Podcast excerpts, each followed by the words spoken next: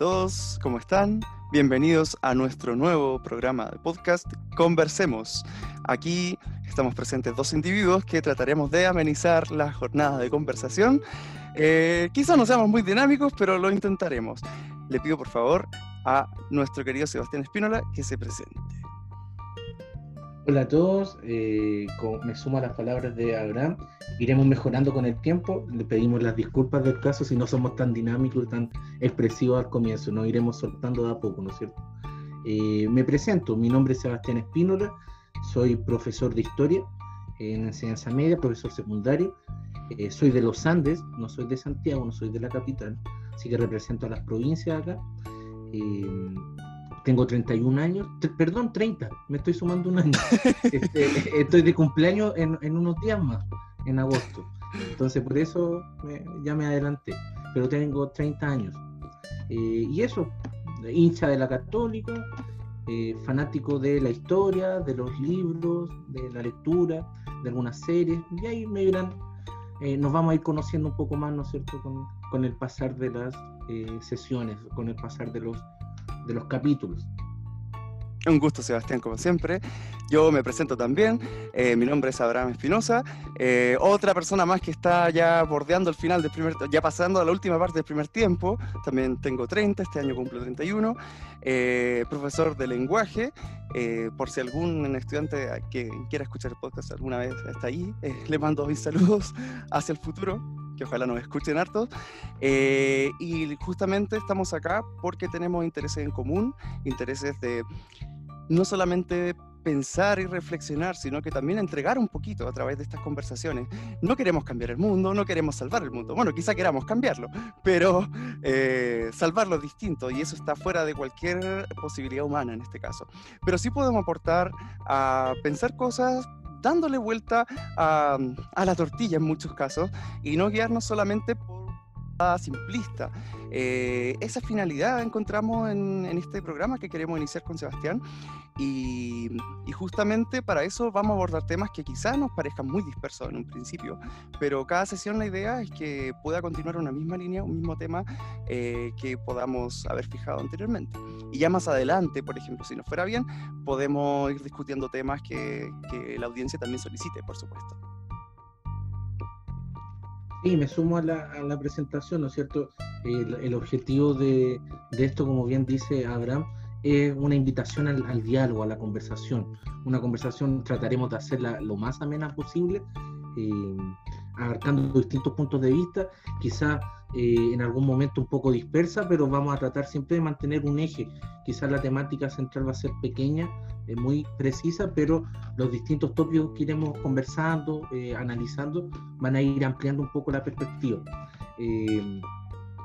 creemos que en esta instancia de, pandemia, de, de cuarentena, se hace aún más necesario este ejercicio, ¿no es cierto? Que, que muchas veces se, se, pierde un poco, pero que es tan humano y que es tan propio de, de nosotros como personas, que es conversar. Conversar, eh, como dice Abraham, sin necesariamente la finalidad tan, eh, tan ambiciosa de cambiar el mundo, sino con una finalidad un poco más, más, terrenal, que simplemente es dialogar, eh, acostumbrarnos a intercambiar opiniones de forma pacífica, de forma racional, eh, incluso si opinamos diferente, por supuesto, que es la idea en muchos Incluso si opinamos diferente. Acá, por ejemplo, eh, tenemos eh, opiniones distintas sobre muchos temas. Intereses en común, sí, intereses en común, pero no necesariamente las, las mismas opiniones. Y eso es lo que hace nutritivo y interesante el diálogo, el conversar. Porque si conversáramos entre puras personas que piensan igual, no sé si fue, sería tan entretenido. Así es, de hecho. Sí, para eso mejor nos vamos a un meeting o a una, o a una, a una convención sobre algún tema en específico. Así que en este caso, claro. De hecho, no sé si convendrá explicitar un poquito acerca de, por ejemplo, tendencias políticas o gustos quizá personales eh, acerca de nosotros mismos, lo cual podría spoilear un poquito las posturas que se vengan. Mejor no, mejor dejémoslo en reserva por mejor no que nos, vayan conociendo de a poco, ¿ya? van a salir ahí distintas, no, no, y tampoco nos, encerremos en, un, en una categoría quizás que puede ser un poco estrecha, ¿no es cierto? Eh, es mejor que vayan descubriendo nuestras opiniones, nuestro, nuestros puntos de vista a través de los distintos capítulos y con las distintas temáticas que vayamos tocando. Exacto, y justamente como, como decía antes, esto se trata no de encasillarnos, se trata de que Incluso si yo tengo una línea de pensamiento, no significa que siempre voy a ser fiel a ese pensamiento, no necesariamente. También puedo encontrar eh, razón, puedo aceptar argumentos distintos, modificar mi postura. Las posturas de pensamiento no tienen por qué ser fijas, no tienen por qué ser una línea fija. Es más, no hablemos de una línea de pensamiento, hablemos de un abanico de pensamientos posibles, donde, claro, uno, uno prefiere elegir quizá los pensamientos que satisfacen más tu forma de ver la vida. Sin embargo, eh, en muchos casos a través del diálogo aprendemos cosas distintas, diversificamos nuestra forma de pensar y al diversificar enriquecemos. Sí, yo me quedaría con, sería más sencillo aún, más, más, me quedaría con la palabra pensar. Simplemente pensar, ¿ya? reflexionar, cuestionarse las cosas.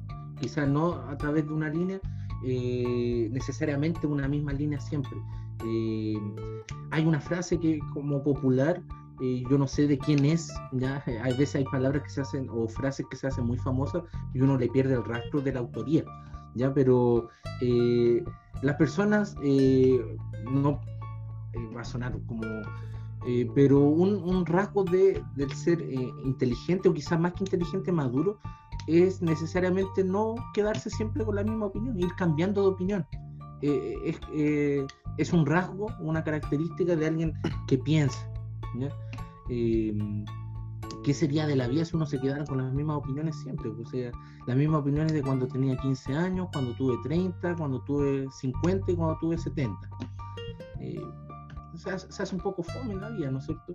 Eh, uno va aprendiendo en la vida, hay ensayo y error, eh, uno va madurando, va cambiando y con eso también va cambiando de postura o de ideas respecto de algo y es lo más natural del mundo y está bien y no tiene por qué ser criticable, ¿no es cierto? Exacto. ¿Y por qué se hace tan necesaria esta conversación? Justamente a través del pensar. Porque justamente si tú tratas de sostener una, una línea, como tú decías, eh, que no vaya variando a través de la vida, eh, lo primero que te dicen es amarillo, pragmático. Y justamente no se trata de eso. De hecho, el ser humano en todo lo que hace en su vida, desde sus actos comunicativos hasta su, su, interacción con, con, el otro, sus relaciones interpersonales, todo se basa en contextos, contextos diferentes. Todo involucra contextos diferentes. Por lo tanto, ¿por qué no poder pensar diferente en contextos diferentes? Y no basarse en una forma fija las cosas van cambiando, incluso día a día. Nos, enfrentamos a nuevos escenarios donde hay que buscar nuevas respuestas. Y justamente eso, bueno, quizás no las nuevas nuevas, pero sí podemos comentar distintos puntos de vista, es lo que vamos a hacer acá. Bien, Sebastián, ¿te parece si vamos al tema? Porque el tiempo se nos va. Sí, vamos al tema, porque si no, eh, se nos hace eh, corto el tiempo, ¿no es cierto? Así es. Eh, hoy día tenemos un, un, tema que puede ser un poco amplio, pero que lo vamos a ir acotando. Eh, lo vamos a titular de esta forma, diálogo y violencia en la sociedad actual. Así es. A propósito de esta invitación que hacemos al comienzo de pensar, de opinar, eh, de quizá una apertura de mente, ¿no es cierto?, para eh, intercambiar opiniones, para ir cambiando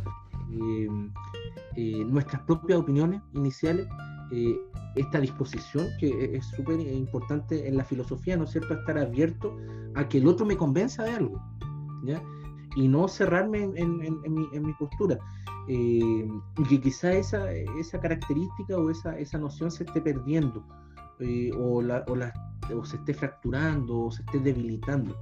Y al final por eso queremos como partir con esta temática, diálogo y violencia en la sociedad actual.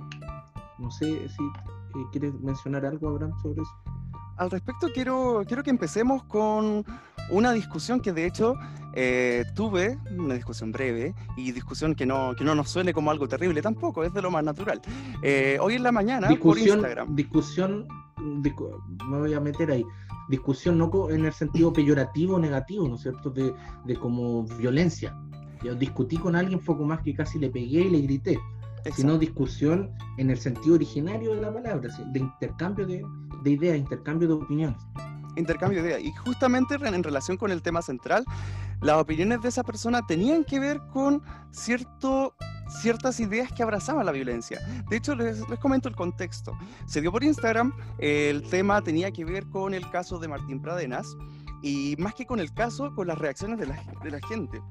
Y esta persona era una niña, debo decir que era una niña de 17, ¿Por qué me llama la atención hablar de este tema? Es porque es una conducta que se repite, que se ve en muchas personas y que muchas personas que están en esa edad de aprender a reflexionar, no digo que no puedan, no, todo lo contrario, lo hacen ya, pero están empezando su rodaje en el mundo, a pensar el mundo es cosa de ver estudios psicológicos acerca de la adolescencia. Están generando ese rodaje de pensar el mundo recién. Y que, de pensamiento crítico. Exacto. Y que estén abrazando la violencia eh, a tan corta edad sin poder reflexionar cosas que son básicas de nuestra sociedad, es un problema que más adelante nos puede llevar a futuro a abrazar formas políticas que se relacionan con todo aquello que rechazamos en el siglo anterior. Así que sin ir más allá y sin más preámbulos, comentamos un poquito. Resulta que esta persona defendía el hecho de que a Martín Pradenas se le violara o lo asesinaran. Eh, sabemos que va a estar preso, sí o sí, y esta persona justamente que eh, además de desearle que, los presos internos lo violaran, además eh, prefería que existiera la pena de muerte en este caso para que él fuera condenado. Entonces yo a esta persona le comento disculpa, ¿tú sabes algo acerca de los derechos humanos? Y esta persona me dice, ¿acaso tú sabes? me contesta de esa forma. Yo, ok, no, no me molesté ni nada. Eh, quiero reproducirle el siguiente comentario para que vean, eh, para que vean justamente cómo se fue dando la discusión y que nos puedan creer que no la estaba inventando. Eh, y yo le dije a esta persona que conocía lo suficiente como para considerar que por más grave que un delito sea cometido, la pena de muerte está en contra de los derechos inalienables de cualquier persona y no soluciona nada el problema que causa el crimen en el tejido de la sociedad. Eh, al respecto, esta persona em, siguió argumentando su misma línea, de hecho, no le importó lo que le había dicho, cosa que pasa muy común en discusiones de redes sociales. Me dijo que yo sepa cuando había pena de muerte, y esto es súper interesante, cuando había pena de muerte, las violaciones, la delincuencia eran escasas, a como son ahora, sin pena de muerte. No tengo, no tengo fuentes en estos momentos para contradecir lo que dijo esta persona, pero por ejemplo, sí podríamos decir y aludir a ciertos, a ciertos tópicos incluso, se ven normalmente en la forma de pensar de la gente, el tópico de la edad de oro, de pensar que el pasado siempre era mejor. Y, en, además de ser casi una falacia y de, de, guiar mal el pensamiento en muchos casos, eh, incluso puede constituir en algunas personas una defensa de épocas anteriores que tienen que ver, que tuvieron que ver con violencia ejercida incluso a nivel del Estado, por ejemplo en una dictadura. ¿Qué opinas tú de eso, Sebastián? Eh, estaba pensando varias cosas, la, temática da, para, harto, pero eh, tú te centraste ahí, ¿no es cierto?, en, el, en ese tópico de la edad de oro, de idealizar un, pasado eh, y en este caso sin siquiera conocerlo quizá en profundidad o vivirlo, porque estamos diciendo a alguien joven, ¿no es cierto?, que probablemente se ha hecho una representación del pasado en base a la influencia familiar o de otras personas. A ver, el... primero hay, una cuestión ahí, ella dice, él o la persona, eh, en el pasado hubo menos eh, violaciones, menos violencia con pena de muerte. Exacto. Eh, quizás no tenemos estadísticas de, eso, pero más allá de la estadística yo me quedaría con lo que tú le planteaste, el tema de, los derechos humanos, ¿no es cierto? Eh, hay un, derecho básico, ¿no es cierto?, por el que surgen y nacen todo el, resto de catálogos de derechos, ¿no es cierto?, que es el derecho a la vida. Entonces, eh, si bien sabemos que hay eh, países, regímenes actuales que tienen pena de muerte, algunos incluso siendo democráticos, y eso causa... Como Estados Unidos. Como Estados Unidos, ¿no es cierto? Causa como un ruido en, en la mente. Uno dice, no es propio de una democracia que respete los derechos humanos, ¿no es cierto?, que exista pena de muerte. Pero ahí sale al tiro el caso de Estados Unidos y, es un, argumento en contra, ¿no es cierto? Eh, pero es algo que, ha sido cuestionado eh, desde temprano en, la historia del mundo. O sea, qué, em, eh, poder tiene la sociedad en su conjunto y las instituciones que se da a la sociedad, el Estado, etcétera, para quitarle la vida a uno de sus miembros. eh, eso es legítimo, no es legítimo. Y eh, habíamos avanzado, yo digo habíamos porque cuando surgen estas estas opiniones uno como que pierde un poco de, esperanza en el futuro, ¿no es cierto? Porque uno dice, eh, pensamos que habíamos superado ya esa, esa etapa, esa discusión, que esa discusión en Chile ya había sido superada, ¿no es cierto? Por algo se había abolido la pena de muerte y nadie quiere volver a, una pena de muerte, eso creímos, creímos, pero hay sectores en la sociedad, ¿no es cierto?, que al parecer se vuelven o toman fuerza hoy en día que quieren recuperar la pena de muerte, eh, bajo el argumento de que vale la pena quitarle la vida a una persona, a un miembro de la sociedad, para el bienestar del resto.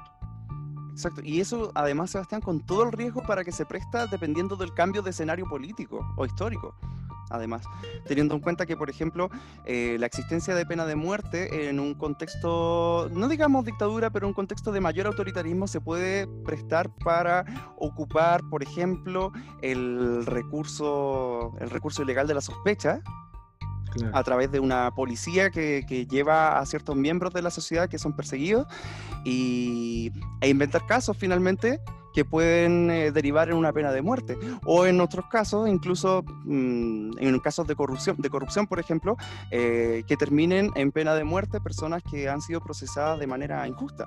Y, y en algunos regímenes eso es común, incluso actualmente. Claro, si hablamos de Irán. Sí. Claro, es que al final, si, yo lo veo así, si tú abres la ventanita de eh, la pena de muerte, te vas a encontrar con una caja de Pandora tremendo detrás, eh, donde puede, si ya la justificas en un caso, ¿por qué no justificarla en dos, en tres, en cuatro? Y el catálogo de posibilidades de condena a pena de muerte puede ampliarse mucho, como, como bien tú dices. Pero yo creo que más que eso, eh, lo que está eh, detrás de eso es, es la la respuesta violenta y la pena máxima, ¿no es cierto?, es adecuada o sirve de algo para responderle a otro acto violento, porque estamos de acuerdo, ¿no es cierto?, que eh, en el caso de Martín Pradena hay una hay un hecho que es deleznable, ¿no es cierto?, una violación, eh, un, una relación sin consentimiento, violencia en esa relación, eh, es algo que, que, yo, yo creo todos eh, no queremos o todos rechazamos pero ¿será la respuesta más violencia? Eh, y colgándome de tu pregunta... Desearle muerte, etcétera. Sí, dale. Colgándome tu pregunta, Sebastián, quisiera reformularla y llevarla a un, plano simbólico.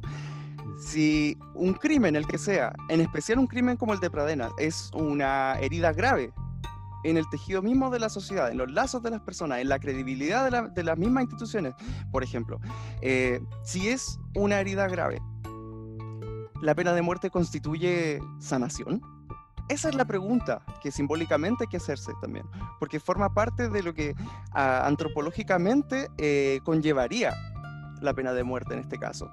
Y yo creo firmemente de que la pena de muerte solamente ejerce una violencia contra un individuo que no constituye sanación en absoluto. No constituye sanación. Es verdad que hay cierto tipo de restitución. Una persona que puede ser a todas luces un psicópata ya no va a estar disponible en la sociedad para seguir cometiendo sus, distintos crímenes. Es verdad. Eh, sin embargo, eh, de partida, más allá de lo que hablamos al principio también, de lo que tú mismo bien mencionabas de, de los derechos humanos, también estás, estás, estás traspasando otro límite, abriendo esa ventana a que otras personas también puedan, eh, incluso con crímenes menores, perder una posibilidad de, de, de, de, reinsertarse también. Son muchas las posibilidades que se pierden. Y otra más que no estamos considerando, de que el hecho de que el sujeto sea condenado por el sistema legal, efectivamente condenado, hablo de penas que para un crimen como ese y con otros casos de violación además que están por, eh, por comprobarse, pero probablemente por comprobarse, hablaríamos de una pena razonable que debería ser mínimo 50, 60, 70 años y en un, y en un país, por ejemplo, pienso en países como Islandia, Finlandia, una pena así no baja de los 120 años. Eh, es decir, toda una vida. ¿A qué voy con esto? A que si si abrazamos la pena de muerte como opción y, en el fondo de ejercer esa violencia, perdemos la, la, mayor instancia posible de recuperar, de restaurar esa, esa herida, que sería a través de la educación. Porque esta persona, presa para toda una vida, es un símbolo, es un símbolo para toda la sociedad, de que queremos cambiar esas situaciones, precisamente. Y eso es lo que considero más valioso y necesario, ese símbolo, para poder educar en, en esos crímenes que queremos que no se vuelvan a cometer. Sí, yo creo que tocaste un, el, meollo rápidamente, ¿no es cierto?, del asunto cuando mencionaste el tema de la, de la sanación, o, qué tanto eso logra sanar una herida, esa respuesta, ¿no es cierto?, de la pena de muerte. Eh, y yo te digo que es, el meollo del asunto porque, de hecho, precisamente muchas, muchas personas que en el pasado defendieron eh, la pena de muerte, eh, hacían referencia a eso. Hacían referencia a que era un medio adecuado de, de sanación e incluso de salvación eh, de esa persona que había cometido un grave error, ¿no es cierto? Tiene como una connotación media religiosa esa, esa, visión. tú o sea, pagas con tu vida el, error que cometiste y, logras como salvarte, redimes, entre comillas, el pecado. Pero claro, la pregunta está ahí, ¿qué tanto se redime? ¿Qué tanto se, sana esa herida? Eh, con la desaparición de, esa persona. Eh, ¿Qué eh, conciencia generas en él de que lo que cometió fue un error? Si simplemente lo van a matar. ¿No será más interesante, como tú bien dices, el camino de la educación, el camino de cambiar el chip, por más que sea el camino difícil? ¿ya? Yo de verdad muchas veces siento que en esta discusión sobre la pena de muerte eh, es una solución bien fácil, es el camino corto. Eh, nos eh, deshacemos de, la, persona que nos genera problemas, ¿no es cierto? Nos deshacemos del problemático. Y a veces la sociedad en distintos planos repite esa misma, esa misma lógica de, ah, si este, esto no sirve, entonces dejémoslo de lado. Si esta persona nos genera problemas, no sé, pues, eh, lo, mandamos a, la cárcel. También hay, hay, una, eh, un, populismo, le llamo yo, como un populismo penal, en el sentido de que cualquier delito, por el menor que sea, tiene que ser pagado con cárcel, con privación de libertad. Es una forma bastante burda de medir la efectividad de un sistema judicial. Exacto, sí, porque no por estar en, la cárcel eh, una cierta cantidad de meses o de años uno va a necesariamente cambiar. De hecho, sabemos que lamentablemente por las condiciones de nuestro sistema penitenciario, eh, al final la cárcel termina siendo una especie de círculo vicioso donde eh, uno no se rehabilita, entre comillas, para la sociedad, sino que termina cayendo en un foso más profundo el porcentaje de reincidencia es enorme. Es enorme, claro. Entonces, ¿qué tan efectivo es también? Y todo, y, yo creo que hay algo muy importante, y yo aquí con eso em, me conecto a lo que hablábamos al comienzo de los derechos humanos. las personas, cuando emiten ese tipo de opiniones, como la que tú leíste recién, eh, o, este tipo de opiniones de tiene que ir a la cárcel, tiene que estar ahí, o que se seque en la cárcel, olvidan un aspecto súper eh, humano, ¿ya? que es eh, que cualquiera de nosotros podría eh, en algún momento, eh, por algún error, incluso aquí estamos obviando otro tema, el caso de los errores judiciales, cuando una persona puede ser mal condenada, ¿no es cierto? mal condenada, condenada por error o con falso, y ha pasado en el sistema judicial gringo, por ejemplo, que es un sistema que tiene en algunos estados la pena de muerte, se, ha se ha dado que hay personas que son mal condenadas y con connotación además por eh, crímenes, eh, eh, crímenes, o sea, personas que han sido condenadas por crímenes, por ejemplo, en tribunales que han sido, que han tenido un sesgo de racismo, por ejemplo, racismo contra la población negra, negros acusados de violación y que no la habían cometido. Por aparte que el sistema gringo tiene esa, el sistema ilegal anglosajón tiene este sistema de jurado, ¿no es cierto? Donde miembros de la propia comunidad deciden. Eh, y eso lo hace un poco más peligroso y, eh, eh, como el caso que dices tú, que a veces el jurado por connotaciones racistas puede terminar condenando a una persona. Se dan eso, esos casos cuando ampliamos tanto el abanico, pues, abrimos tanto la ventana vuelvo a lo que yo te decía, se olvida una cuestión superhumana, que cualquiera de nosotros podría estar en algún momento de su vida en una situación así. Y por supuesto que no nos gustaría eh, que la posibilidad sea la pena de muerte o que nos sequemos en la cárcel o que estemos eh, meses, años en la cárcel. Eh, uno, yo me doy, o yo creo que la gente cuando emite esa opinión nunca se coloca él, o ella en el caso. Eh, eh, hay una falta ahí de empatía total, una falta total de empatía, porque eh, si yo o tú estuviésemos en esa situación no nos gustaría, y yo creo que a nadie le gustaría. Pero resulta que es cuando es, el otro, cuando es un otro con el que luchamos, ahí sí, que caigan todas las penas del infierno para esa persona. Pero olvidamos que nosotros también nos puede pasar. Es verdad pero igual hay que, hay que puntualizar un tema que surgió de lo que tú mencionas también, porque eh, la, empatía es un tema que da para dos bandos, de hecho, porque por un lado es verdad, eh, por pena de muerte, eh, o sea, con la pena de muerte, de hecho, habría cero empatía frente a los derechos mínimos, a los derechos inalienables mínimos de una persona, y es verdad. Pero, por ejemplo, para poder continuar este tema, quería preguntarte, ¿qué opinas tú de las condenas de alta cantidad de años, como por ejemplo lo que te decía, en, países europeos es muy común que grandes criminales, por ejemplo Andreas Breivik, el, el, noruego que cometió un atentado terrorista matando a jóvenes eh, noruegos eh, de 17 años más o menos, mató no me acuerdo ya cuántos, no sé si 30 o más, eh, a él lo condenaron, si no me equivoco, si no me traiciona la memoria, con una condena de más de 100 años. ¿Qué opinas tú en ese tipo de condenas con, con gran número de años? Y en función de eso quiero continuar un poquito después. Eh, porque me hablabas de la empatía. Sí, sí, sí. Eh, en principio yo creo que estoy de acuerdo. Eh, estoy de acuerdo porque resulta que la, pena de, largo tiempo en, la cárcel tiene también un efecto pedagógico.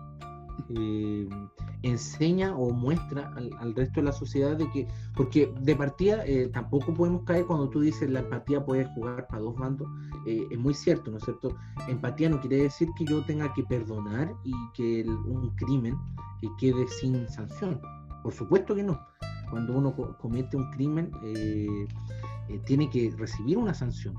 Aquí no estamos colocando en duda el sistema penal mismo, las bases del sistema penal que son las bases de, la, de la, supervivencia pacífica de una sociedad, ¿no es cierto? Eh, hacemos un listado de catálogo, un catálogo de eh, conductas que consideramos antisociales y le colocamos una pena, una sanción. Eso está bien, ¿ya? Y, esa es la base de, de la convivencia social. Eh, nadie cuestiona eso. Pero hay un, criterio jurídico que es el criterio de la proporcionalidad, ¿no es cierto? la pena tiene que ser más o menos proporcional al daño que uno hizo, eh, al, crimen. Eh, claro, y algunos dirán, eh, si yo maté, es súper proporcional a que lo maten a él, ¿no es cierto? La pena de muerte. Pero ahí tenemos que aplicar otros criterios también. En vez de la pena de muerte, ¿no es cierto? Una sanción de varios años, como dices tú, como los ejemplos que das, sí, yo creo que, es adecuado. Es adecuado sobre todo por este efecto pedagógico. ¿ya? Se demuestra entonces que si bien no vas a, terminar muerto, no, no, te van a sancionar eh, a la pena de muerte, pero si comete este tipo de delito, eh, arriesga esta cantidad de años de cárcel, de privación de libertad. ¿ya? La gente a veces eh, simplifica o olvida lo, importante que es perder la libertad. No, no es, eh, es una sanción alta. Es, grave y no es una cosa como tan sencilla para estarle eh, deseando a mucha gente que vaya a la cárcel y que pierda su libertad. La libertad es uno de los tesoros más importantes de, del ser humano. Eh, la capacidad de desplazarse libremente, de hacer actividades diarias libremente, todo, que, todo lo cual se ve coartado cuando uno es sancionado a la cárcel. Así es. Y justamente eh, te preguntaba sobre ese tipo de condenas porque la empatía, también vuelvo a lo mismo, la empatía jugaba a, dos bandos, como te decía. Y por un lado uno podría decir, claro, qué lástima es pensar que una persona podría secarse en la cárcel o, o, que quizás podríamos juzgar a personas que quieren que otros se sequen en la cárcel por algún crimen cometido. Pero de partida es infinitamente mejor que una persona le desee cárcel a otra en vez de que le desee la muerte. Yo creo que ahí estamos de acuerdo. estamos de acuerdo, Por supuesto. Y además de eso, eh, yo siento que en, no en todos los casos ni en todos los crímenes, pero por ejemplo, en el caso de un violador, en especial en un caso comprobado y un violador sistemático, no hablamos de un, de una, un, incidente, sino que de un caso de, reincidencias y de múltiples eh, denuncias en este caso, merece una condena eh, proporcional, tal como usaste el, concepto del derecho delante, eh, y que si esa persona, obviamente bajo un proceso judicial, termina siendo condenada con cadena perpetua, yo siento que, eh, volviendo al tema de la empatía, yo siento que es adecuado, ya que estaría, en este caso, respondiendo a ser empático con todas las víctimas que sufrieron por el hecho consciente y voluntario, libre de esa persona. Esa persona elige mm. libremente violar a otra elige causar violencia sexual contra otra. Por lo tanto, al ejercer libremente ese no derecho, por supuesto, todo lo contrario, al violar el derecho de otra persona, eligiendo ese camino, finalmente pierde su derecho a la libertad. Mm. Sí, yo estoy de acuerdo. Y, me gustaría como darle, darle también otro enfoque, volviendo quizá al, título de la, de la conversación, ¿no es cierto? Cuando hablamos de diálogo y violencia. Eh, quizás nos enfocamos mucho en las consecuencias, ¿no es cierto? Sí. Que son eh, estas situaciones de violaciones, de crímenes de alta connotación pública y cómo los sancionamos y los criterios que tenemos que tener para sancionar eh, por qué no es legítima, por qué no es eh, buena la, o positiva la pena de muerte. Pero quizás si, si retrotraemos eso, nos vamos al, al origen, ¿qué hay sobre el diálogo? ¿Qué, rol le cabe al diálogo, a la, y lo podemos enlazar con la empatía también? Eh, ¿Qué rol le, cabe al diálogo, a la conversación, al mirarnos, al, al, diálogo pacífico, ¿no es cierto? Al diálogo racional, al intercambio de ideas. ¿Qué está fallando en la fase previa?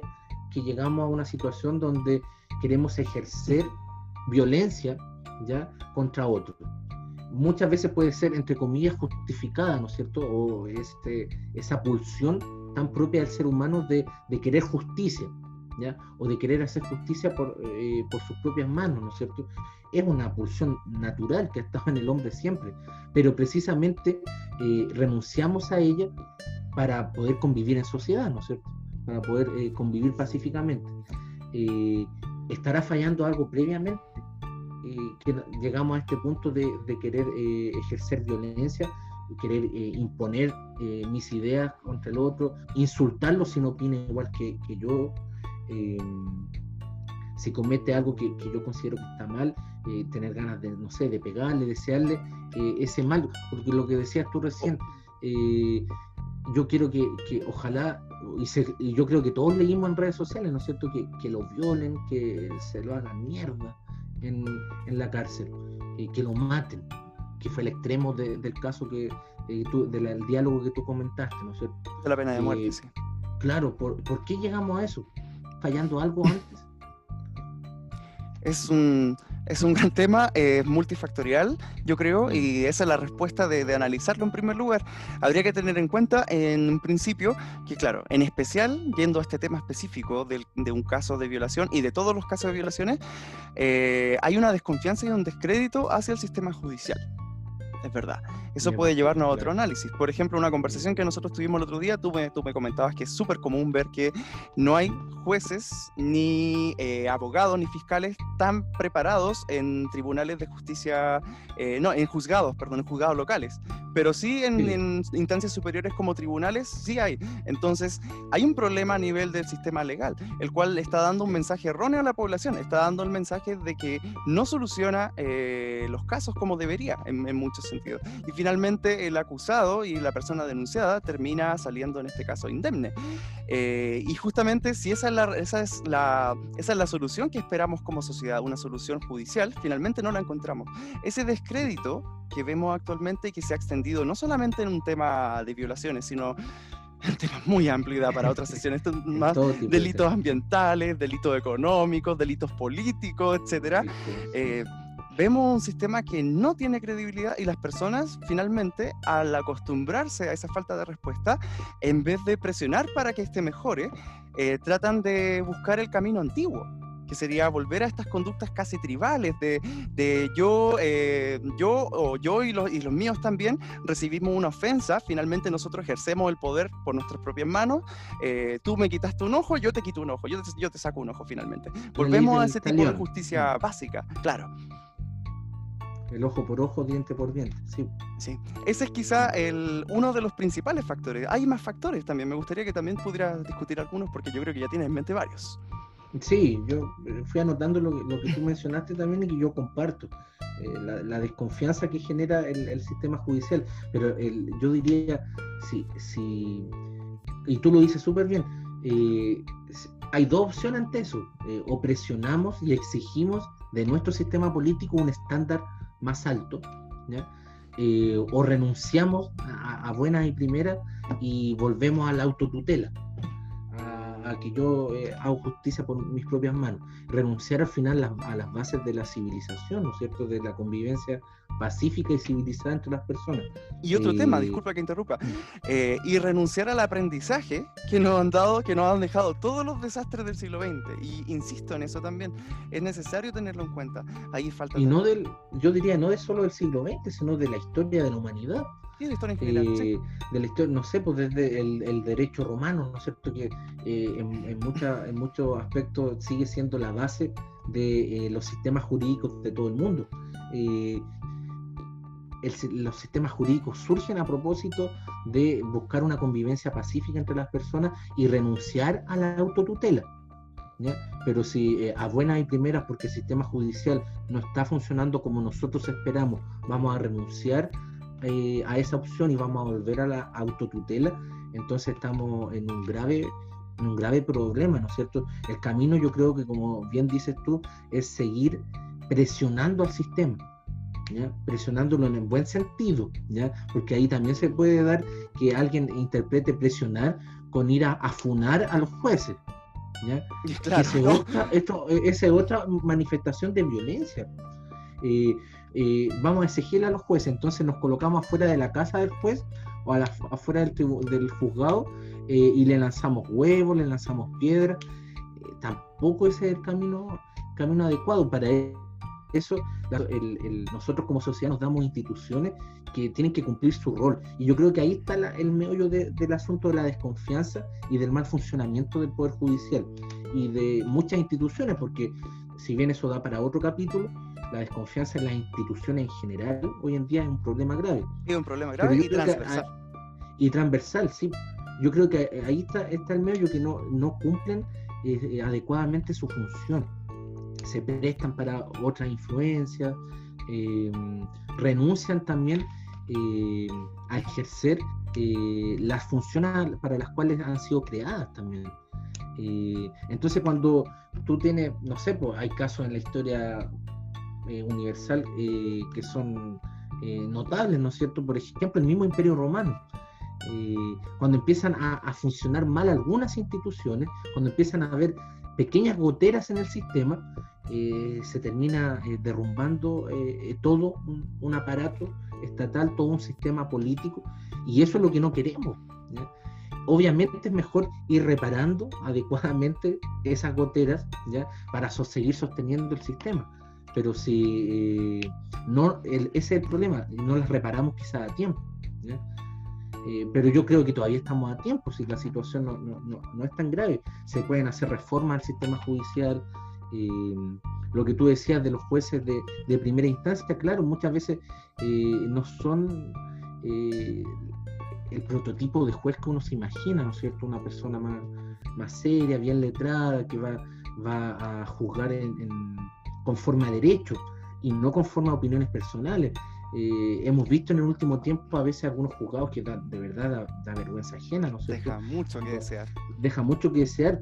uno se imagina siempre a un juez eh, como una persona muy seria que conoce eh, al revés y al derecho, el derecho, valga la redundancia, las normas jurídicas, las normas legales y sus eh, juicios sus, no son opiniones personales, están en conforme a las pruebas y al derecho. Pero hemos visto últimamente que a veces aparecen jueces ahí medio faranduleros que, que comentan cosas y uno dice, bueno, y que aquí se perdió la, la objetividad. La imparcialidad la imparcialidad del juez. Y, ahí todos esos factores yo creo que acumulan eh, para esta sensación de desconfianza, de descrédito del sistema judicial. Pero yo creo que ahí el camino es ir arreglando eso, ir mejorando, ir colocando más filtros, eh, ir mejorando la preparación de los abogados, eh, no solo de los abogados de los que entran a la academia judicial, porque hacen carrera en el sistema judicial, pero no renunciar, ¿ya? no tirar la toalla tan fácilmente, porque si la tiramos, las consecuencias, como tú sugerías recién, pueden ser eh, nefastas. Podemos volver a sistemas que, que no queremos, ¿no es cierto? Conviene ahí preguntarnos, de hecho, ¿qué pasaría si renunciamos a esas formas de, a esas formas de cambio gradual? que es lo que todos esperaríamos en un contexto donde pensamos las cosas más racionalmente. Eh, si renunciamos a ese cambio gradual y si asumimos eh, rechazar a este sistema, simplemente bajo la premisa de que, comillas, no funciona, finalmente lo que vamos a causar de a poco es una escalada de violencia, como ya estamos viendo de a poco en la sociedad. Eh, el tema de, de, las funas como una forma popular de linchamiento, claro, es un tema que ya está instalado.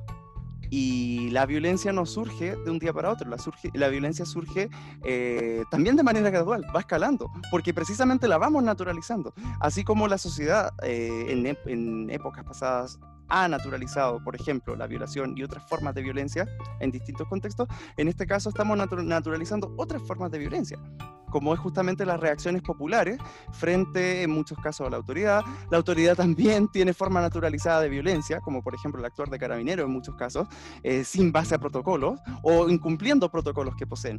Eh, y vemos esta violencia que va escalando ambos bandos en distintos contextos y lo que nos espera justamente es en un contexto de falta de diálogo político y de diálogo social, finalmente es abrumador para decirlo en palabras más no tan, no tan técnicas. Finalmente, claro, quizá no, es momento de... Quizá. Y no tan apocalípticas tampoco, evitar eso. Pero, pero sí es abrumador pensarlo en un contexto en el que todavía eh, tú puedes eh, eh, estar en un, en un, país donde, claro, si bien hay delincuencia, si bien hay otras formas de violencia también, de ese tipo tú puedes hacer tu vida relativamente normal, relativamente normal, con ciertas limitaciones económicas, por ejemplo, eh, y sin, sin contar la pandemia, claro, que no es vida normal. Al menos, al menos hay un marco fijo, un marco clave, que es el Estado de Derecho, que en gran medida se cumple, que en gran medida se cumple. Quizá en algunos contextos se ha cumplido menos, por ejemplo, el mismo estallido social, pero eh, fuera de esos contextos se cumple. Con cierto margen, por supuesto. Y eso también hay que tener en cuenta, porque ninguna sociedad es perfecta. Toda sociedad tiene su margen. Tiene su margen. El problema es que hay ciertos regímenes y ciertas formas de gobierno, ciertos regímenes, ciertas formas de funcionar de las sociedades que pueden tener un margen más amplio y más peligroso. El punto es que nuestra sociedad no tiene ese margen tan amplio. Y ahí es donde tenemos que jugar hacia buscar aspectos más racionales de pensar la realidad y no guiarnos por lo pasional, no guiarnos por esas actitudes que finalmente van a echar combustible de violencia al combustible de violencia que ya está prendido en algunos temas. Yo ahí yo, yo eh, quizá asumiendo culpas que no son personales, pero como profesor y profesor de historia, yo también hago una autocrítica porque siento que eh, hay una, una carencia de una formación básica sobre cómo funcionan primero los sistemas políticos, los sistemas judiciales, los sistemas, las instituciones que nos hemos dado como sociedad, y también una mirada eh, crítica y, histórica, eh, de largo plazo, de, pensar cómo, cómo funcionan eh, las sociedades, cómo las cosas que han ocurrido en el pasado se pueden parecer a, a las situaciones actuales. Eh, todas las generaciones eh, nacen como con, si no tienen esta mirada, ¿no es cierto? Si no tienen esta formación eh, reflexiva, con las ganas de cambiarlo todo. Y, ese no es el, camino que conduce a un mayor progreso, un mayor avance, ¿no es cierto? Sino que al final te genera el círculo donde tú siempre vuelves al mismo punto. Esta historia circular, donde uno vuelve y vuelve. y esa, esa no es la idea. Eh, tú decías, los sistemas no son perfectos, claro, no, son perfectos. Eh, se le atribuye a Winston Churchill, ¿no es cierto? A Churchill, el primer ministro británico, la frase sobre la, democracia. Yo digo se le atribuye porque no estoy 100% seguro. El mal menor, ¿verdad? Claro, más que el mal menor, que, el sistema, eh, la democracia es el, el, menos malo, el, sistema menos malo, ¿no es cierto? Como el, más. Eh, de todos los malos, es que, el que menos daño causa. Eh, eso hace referencia a lo que tú decías, que todos los sistemas no son perfectos. Tenemos que tratarlos de ir, mejorando con el, con el tiempo. Eh, tenía otra idea, pero creo que se me, se me fue eh, de algo que comentaste. Pero no, sé si quieres como dar otra arista. Que conviene, recuerdo en base a lo que tú decías también de, tu rol como profe de historia también y de educar eh, el pensamiento histórico en este caso, también es necesario verlo desde un momento presente y comparar lo que vivimos en Chile con lo que vive en otros países en, un contexto global. Por ejemplo, hablemos de un país donde he visto en muchos casos en redes sociales muchos comentarios positivos acerca de Rusia y, eh, por ejemplo, hablan acerca de la figura de Putin, Putin, este presidente hombre de acción, cazando osos en Siberia y todo el chiste que queramos hacer, pero en el fondo, o sea, eh, hay gente que llega a admirar un sistema político como ese, pero Rusia, por ejemplo, es, una, es un régimen autoritario. En Rusia persiguen homosexuales, en la zona de, Chechenia, bueno, en todo el país, pero principalmente en la zona de Chechenia del norte del Cáucaso. En Rusia hay em, crímenes políticos, hay disidentes políticos que han sido asesinados, periodistas asesinados, en otros países también, por supuesto, pero se ve mucho más. Eh, entonces, hay que comparar el sistema que tenemos, que de democrático, claro, algunas personas pueden debatirlo, pero sigue siendo democrático porque cumple ciertos estándares mínimos y ciertos márgenes, claro.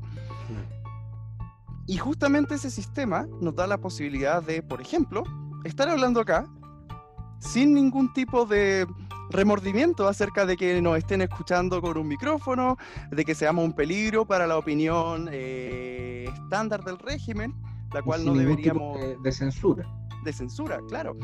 Ese es un tema que es fundamental. Es un tema que es fundamental. Es necesario salirnos de nuestro ombligo y mirarnos el ombligo nos lleva justamente a la violencia y a la y a la a la emoción, a la prevalencia de las emociones en el actuar. Justamente tenemos que mirar otros casos porque al mirarlos aprendemos de otras sociedades, de otras formas de vida que en muchos casos quizás no nos damos ni cuenta y que por un chiste a veces consideramos mejor, pero que en la práctica eh, nos veríamos en una especie de, cárcel en ese sentido.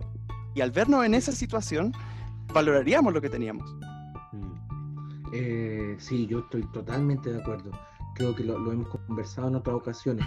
Eh, hay un, espíritu, un, sentimiento, una, una, forma de ser media provinciana en el chileno en general, de que provinciano en el sentido de que mira su realidad local como, de forma total, como si fuese todo, eh, y, no, y no compara, no compara con lo que, eh, la comparación permite eso, lo que tú bien dices, eh, aprender.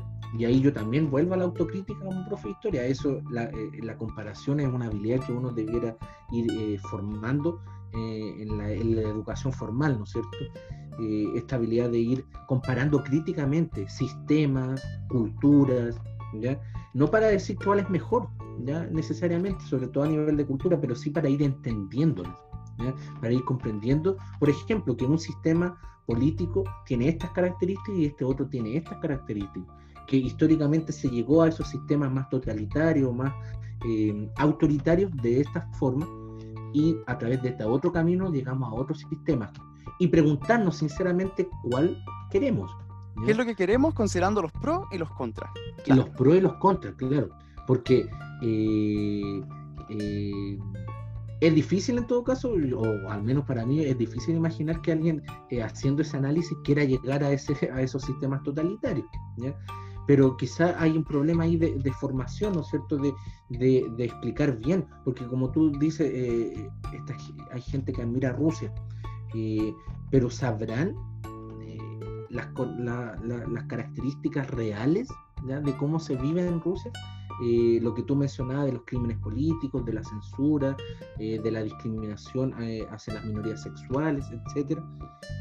no será una imagen idealizada de, de, otros sistemas, precisamente porque como no nos informamos mucho, no estamos bien formados eh, y nos seguimos mirando el ombligo y, agrandamos quizás algunos, algunos problemas que el país tiene y que son así, tampoco es una cosa de negar que, el sistema tiene problemas, ¿no es cierto? El país tiene problemas, esos problemas están, pero cuando eh, los agrandamos, exageramos el análisis, eh, yo creo que eh, tú apuntáis súper bien ahí, nos lleva a dejarnos llevar por los sentimientos, por, la rabia, por el miedo, por la desesperanza, y que son todos sentimientos, eh, como dice el maestro Yoda en Star Wars, que llevan a, llevan a, lo negativo, al lado oscuro, por así decirlo, haciendo la comparación, pero son sentimientos negativos, ¿ya? que no, no, no llevan a, nada, a nada bueno. Ya si nos dejamos llevar por la ira, por la rabia, eh, no creo que nos vamos a terminar bien. Ya eso son los factores o los sentimientos que van incubando violencia. Eh, y la violencia históricamente no trae nada muy, muy, positivo, al menos no en el corto plazo o en el mediano plazo. ¿Ya? Si nosotros pensamos grandes revoluciones eh, en el mundo, muchas fueron violentas, ¿no es cierto? Y algunas personas cuando debaten te dicen, no es que los cambios se hacen de esa forma. Eh, revolución francesa, revolución rusa. Rusa, claro, y te los dan como ejemplo, pero yo ahí pondría un signo pare y, estudiemos históricamente. ¿qué, pasó inmediatamente posteriormente a la Revolución Francesa y a la Revolución Rusa, qué vino después. Porque si idealizamos el hecho mismo, eh, eh, el levantamiento revolucionario, violento de, de las masas, y no nos quedamos con la perspectiva del largo plazo, de lo que vino después, nos perdemos entonces, no, es fácil perderse en esa idealización del hecho mismo. Eh, y lo que vino después, muchos de, estos hechos históricos, es una ola de violencia, de, la reacción, claro, eh, el régimen del terror, ¿no es cierto?, que, se usa tanto en, respecto a la Revolución Francesa. Y eh, revolución contra revolución, en años después, décadas de contrarrevolución también décadas de contrarrevolución, que al final es una revolución, pero en signo contrario. Es lo mismo, ejerce el mismo tipo de violencia bajo los mismos parámetros. o peor, incluso tratando de mantener un sistema que se había intentado cambiar. Claro. Y lo otro, por ejemplo, algo que, que, no, se, no se toma muy en cuenta es, por ejemplo, si hablamos de el cambio político en Francia, de la Revolución Francesa misma, eh, habría que preguntarse cuándo Francia recién logró ser república. También. Mucha gente, yo el otro día veía, a veces en Twitter uno lee, lee tantas cosas, ¿no es cierto? A veces algunas barbaridades por ahí, pero eh, se celebraba para el, el, 14 de junio, ¿no es cierto? La toma de la Bastilla, el inicio de, de la República Francesa. Y, oiga, ¿cuándo empezó la, eh, la República Francesa? Eh, si lo que vino después, casi inmediatamente, o al menos 10 años después, es un régimen imperial ya con un, Napoleón coronado, ¿no es cierto? con, con excesivos poderes eh, y que tenía afanes imperialistas de conquistar el resto de, Europa. Eh, la República vino mucho después. ¿Y por qué eh, hacemos la referencia a la República? Porque al parecer eso es lo ideal, ¿no es cierto? Ese es el sistema que admiramos. Y ese sistema también hay que cuidarlo, hay que cuidar las instituciones, hay que reformarlas en el momento adecuado cuando están funcionando mal, hay que apreciarla, hay que compararla en perspectiva con respecto a lo que hemos hablado, ¿no es cierto? Compararla en perspectiva con nuestros vecinos, con otros países, eh, valorarla, pero no para mantenerla intacta, sino para ir mejorándola de a poco. Exacto, eso mismo te quería mencionar. Que valorar no significa caer en el romanticismo de, estas instituciones, todo lo contrario. Valorarlo hay que verlo de manera un poco más fría, más pragmática. Lo valoro porque es pragmático, es decir, porque es práctico para este momento en el que estamos viviendo, porque es funcional, porque nos sirve. Ahora, si llega un punto en que no nos sirviera en absoluto, en que no hay forma de rescatarla, tendríamos que buscar otras opciones. Pero mientras sirva y mientras sea la mejor opción y no se, no se presente otra opción, hay que seguir mejorándola. Sí, eso, ese, ese es el análisis que yo creo que falta, ¿no es cierto? Que, que falta hoy en día, ese análisis más mesurado, eh, más de pro y contra, y no dejarse llevar por las primeras sensaciones o porque no estamos mirando el ombligo, estamos exagerando quizás algunos problemas, sino eh, hacer ese análisis más mesurado y decir, veamos, ¿cuáles son las alternativas? ¿ya? Si, si acabamos con esto en una ola revolucionaria, en una ola de violencia, ¿qué puede venir después? Y poner en perspectiva, este país hizo esto, este otro país hizo lo otro, eh, y a ir haciendo ese, ese análisis más mesurado y, diciendo, eh, no, parece que las opciones no son tan buenas, eh, quizás sea mejor arreglar el sistema que tenemos. Así. Bien, han surgido bastantes puntos interesantes de esta conversación. En general vemos como, como una especie de conclusión que en este caso polémica no hubo tanta, teníamos un punto de vista uno del otro bastante cercano en este caso. Eh, y como conclusión finalmente es, hay que ser enfático en ese punto, precisamente llamar a la mesura, que la mesura no se nos confunda con conformismo, que la mesura no, se nos confunda con indolencia social. Si vemos injusticia, si vemos crímenes, eh, somos los primeros que tenemos que participar socialmente para denunciarlos, precisamente crímenes, me refiero incluso a nivel de crímenes del Estado, por ejemplo, eh, el actor de carabineros, cosas que hemos visto en estos últimos, en estos últimos meses de la vida en Chile. Eh, sin embargo, sí, hay distintos tiempos de violencia, quizás eso lo, lo, obviamos un poco por razones de tiempo, pero eh, sabemos y demos por hecho que hay distintos tipos de violencia. Sí. Hay violencia que ejerce el Estado, que ejercemos las personas, que ejercen otras instituciones. Y violencia simbólica también, es psicológica, para, física, etcétera. Y sexual también. Y sexual, Entonces, de todas maneras, el, el llamado siempre a cuando uno algo, un suceso, que te causa una reacción que puede ser primariamente ira, impotencia, porque quieres cambiarla, porque es injusta, lo primero es tómate unos segundos para respirar. Analiza la situación. Comprueba fuentes también, porque puede ser que esté, que esté recibiendo una noticia falsa. Y ese va a ser un tema de los próximos que vamos a poder tratar en nuestro podcast. Claro. Y, luego trata de ver las distintas aristas, y eso es fundamental. Moderación, trata de ver las distintas aristas para buscar soluciones. No quedarnos siempre con lo primero, porque incluso podemos estar siendo víctimas de un juego, de un sofismo, de una manipulación. Y eso está presente a través de los medios, a través de las noticias que consumimos, de cualquier ideología o tendencia política. Eso es fundamental. E, eso podrá ser otro tema, ¿no es cierto? Cómo eh, los medios de comunicación, las redes sociales influyen eh, para bien o para mal en la formación de la opinión pública. También. Y anotado temas también para más adelante. Otro tema, como cómo eh, esos medios influyen y van moldeando la opinión que... Y por eso podemos estar siendo presas de, de alguna manipulación ¿ya? de algún grupo, de algunas personas. Además que tenemos la tendencia a buscar el contenido que, preferimos. En redes sociales también los algoritmos funcionan así, te ofrecen solamente lo que tú quieres ver. Finalmente generamos un efecto de resonancia. De, la caja de resonancia se llama. ese mismo, la caja de mm. resonancia. Y un sesgo de confirmación donde buscamos solamente lo que queremos saber y solamente nos llega lo que, eh, no, lo que nos place, finalmente. O lo que satisface nuestras ideas.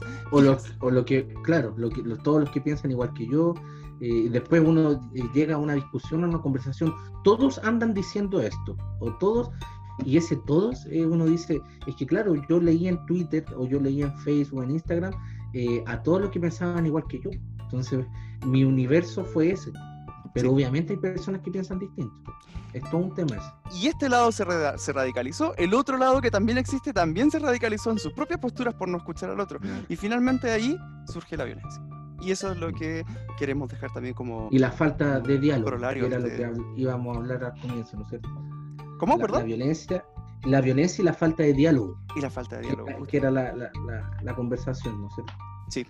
Para, hacer, para ir cerrando también esta idea, esa conversación que citábamos al principio, que había tenido en este caso yo con esta, con esta chica en una red social, ella me decía finalmente, ¿y para qué me hablas? ¿Quieres acaso convencerme? ¿O qué ganas con, qué ganas con plantearme tu punto de vista? Eh, eso fue terrible en primer lugar leerlo para mí, porque claro, yo si bien sé que por opinar no voy a cambiarle el punto de vista a otro, al menos sé que por opinar yo estoy abierto también a que me puedan criticar, a yo aprender de esa persona, a yo cambiar mi punto de vista quizá. Ella misma en un momento me dijo que yo estaba usando un argumento extremo y sí, me había, ido, me, me había ido un extremo. Le puse un ejemplo de Afganistán respecto a la pena de muerte. Claro, yo le dije, sí, es verdad, me fui al extremo, fui un poco sofista en ese punto, un argumento bastante cargado. Sí, pero estamos hablando. Y yo espero que también, al menos, si no te voy a convencer, me puedas escuchar. Mejor... Eh, o puedas entender mi punto o puedan entender mi punto, justamente. Y ese cierre al diálogo es lo que vemos como tendencia, no solo en redes sociales, también en el persona a persona. Hay veces que hasta, eh, en especial, por ejemplo, en este contexto post-estallido social, opiniones diversas generaron hasta quiebres familiares o quiebres de amistades. Y lo vimos, y nosotros también lo vimos con personas que conocemos, de hecho.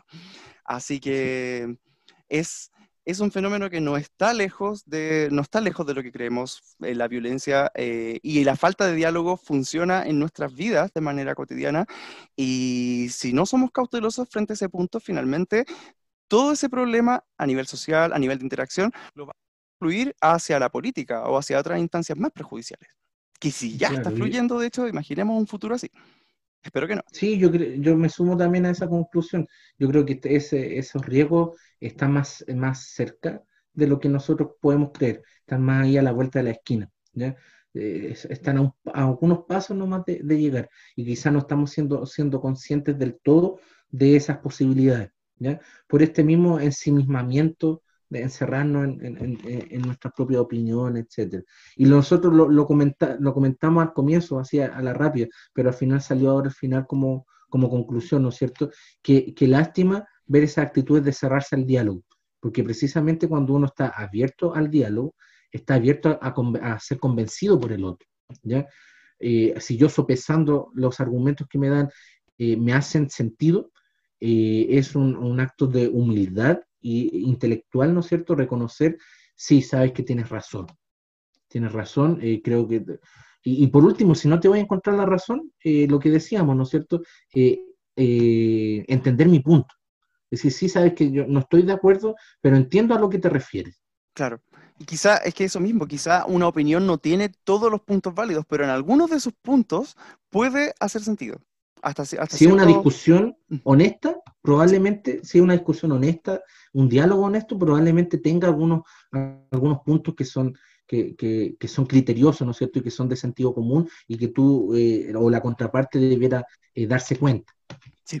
Pero el problema que vemos es esta actitud psicológica, diría yo, o mental de cerrarse. Sí. Quisiera añadir también que incluso la falta de diálogo es algo que está afectando en demasía a la proliferación de ciertos pensamientos, por ejemplo, eh, conspiraciones. Porque es verdad, tú ves eh, personas otro tema para otro y otro tema para otra sesión posterior. Tú ves personas que manejan pensamiento pseudocientífico grave, por ejemplo, denuncias sobre que el coronavirus no, que el coronavirus no existe, eh, dicen pandemia en vez de pandemia, etc. Puede darnos risa, ¿verdad? Pero cuando yo hablo con una persona que cree en esas ideas, si yo me cierro al diálogo, si yo, digo, tú eres estúpido, tú estás creyendo en pseudociencia, yo no te quiero escuchar, tú eres un imbécil.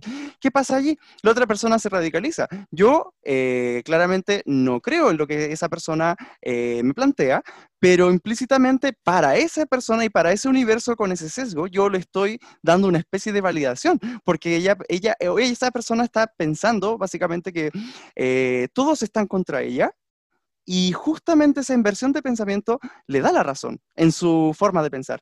Y, tú renunciaste al diálogo también ahí. Además. Eh, uno, uno, uno en, esa, en ese ejemplo que tú das, también estás renunciando a tratar de convencerlo, a tratar de mostrarle eh, argumentos.